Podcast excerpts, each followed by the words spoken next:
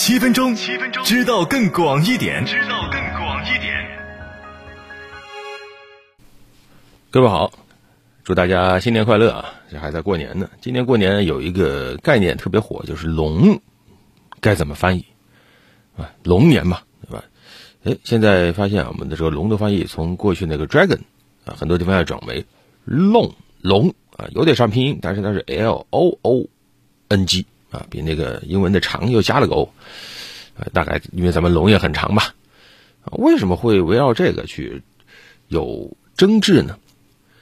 其实这主要还是因为龙在咱们这儿是一个很神圣的图腾，我们是龙的传人嘛。咱们中国在国际社会的一个主要的象征的这个东西也是龙啊，还有熊猫啊等等。但是你把它翻译成这个 dragon，就有个问题啊。这个咱们这边龙啊，跟欧洲神话里那个 dragon 它不是一个东西。咱们看，比如说《冰与火之歌》里面的龙，嗯，再包括其他的一些欧美神话里，它其实那个他们里面那个 dragon，你更像是一个大蜥蜴，庞大的、凶猛的啊，有蝙蝠翅膀的一对蜥蜴，一般来说会飞、会吃人、还喷火，是比较可怕的一种东西。多半是邪恶的一种象征，甚至在这个欧美的文化叙事里，dragon 是象征坏人坏事的。比如说竞选的时候，把自己的对手形容成 dragon，反对的东西像 dragon，那怎么抬高自己呢？哎，我是杀死 dragon 的这个骑士，我是杀死 dragon 的这个呃一个很勇敢的人。你像特朗普当年竞选的时候，就说自己是杀死。建制派 dragon 的一个英雄啊，就是 dragon，外国人认知中听到这个东西，那就是邪恶的。那这个时候一说，哎，中国人是 dragon 的传人，那一听，中国很邪恶吗？那显然这不是我们需要的一个文化的传播的方式。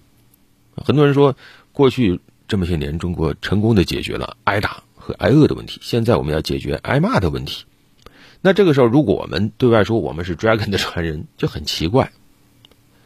没有必要。你同样的，你比如说把外国的一些东西翻译到咱们这儿，打个比方吧，比如说这个第二啊，second，翻译成第二，在咱们这儿就很中性的一个词，对吧？那如果你把它翻译成亚军，感觉还挺光荣；如果你要把它翻译成二货，对吧？差不多这个意思，就是人家这个语境里有一个天生的词，它已经有其情绪了，有它的褒义和负面在里面了。这个时候你。自己主动的去靠到对方已有的一个词里面，那你就要考虑它的词性。你是希望这个词是好的还是坏的？那咱们的中国龙怎么就变成 dragon 呢？其实最早最早，在目前可查到的翻译龙的文件里，应该是马可波罗的这个游记里面会提到 dragon。当时把元朝宫殿里的装饰的龙叫做 dragon。我觉得这个可能也有一点。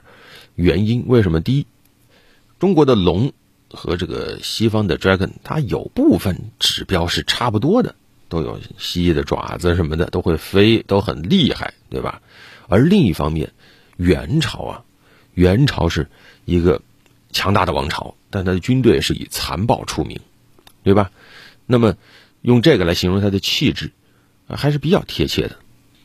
所以这个是一种说法，然后陆陆续续也有一些其他的说法，再加上咱们中国这边的龙、蟒、蛟，可能有一些相似之处啊。外国人有时候也真分不太清楚，在中间也出现了很多这种翻译的变化、争执等等。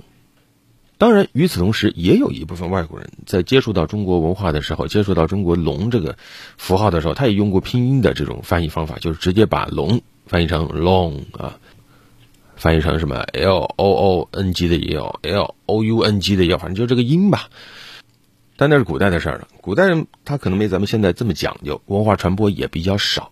但是陆陆续续到了现代，我们就意识到了这个“龙”到底该怎么翻译，其实存在问题。你像北京奥运会当年就把这个问题一度抬上了话题榜，因为北京奥运会你们发现吉祥物我没有选龙，当时咱们的。奥运组织委员会就解释说，龙因为在别的国家有不同的理解，不太适合作为吉祥物。我们觉得龙是很自豪的一个情感寄托，但是跑到那儿，他可能觉得这个不好，所以这个时候就有很多学界啊、业界的人就意识到，到底该怎么正确的翻译中国的“龙”。现代人都已经意识到了，舆论场的这个形象塑造是非常非常重要的。那么，我们是否该重视这个问题，并且去把它解决？后来慢慢的就开始有一些，包括人大政协委员就提出了。龙，哎，应该换一个翻译。至少在咱们这儿，我们的对外主动传播的时候，我们不要把龙翻译成 dragon。一些西方媒体他非要把龙翻译成 dragon，我们管不了他。但是我们自己翻译的呢，对吧？我们要把它翻译成什么？后来就提到了不用 dragon，那 dragon 太丑了。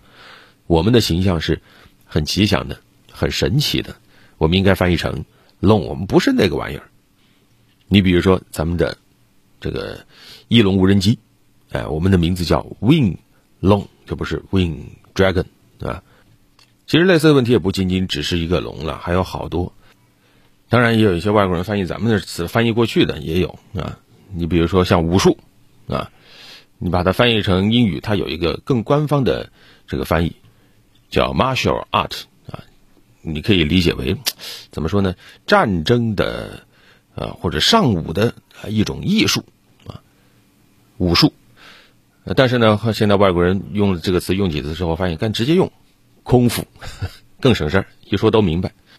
当然还有像龙的这种翻译呢，你比如说他写到词典里啊，比如汉译英的词典里啊，龙，中国龙啊，汉字龙翻译成 long，那还打括号解释啊，怎么说呢？啊，也也有很多争议，说是吉祥的 dragon 啊等等。当然也有一部分专家他的意见是龙就应该翻译成 dragon，没什么大不了的。啊，就应该直接传播啊，然后让外国人逐渐的意识到，原来这个世界上不止一种龙，不止一种 dragon。当然还有更省事儿的，就是有一种 dragon，还有一种叫专门的 Chinese dragon，像流行英语词典里是这么写的。怎么说呢？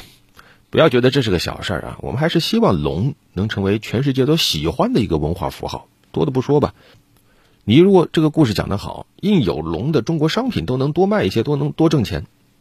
你像当年谷爱凌，她的那个头盔赛服上就有中国龙的图案，就能够挣得更高的人气。所以不要觉得这是个小事儿。如果说一个东西的传播，它有合适的平台，是用合适的人，选择了合适的符号，是能够事半功倍的。好了，本期就聊这么多。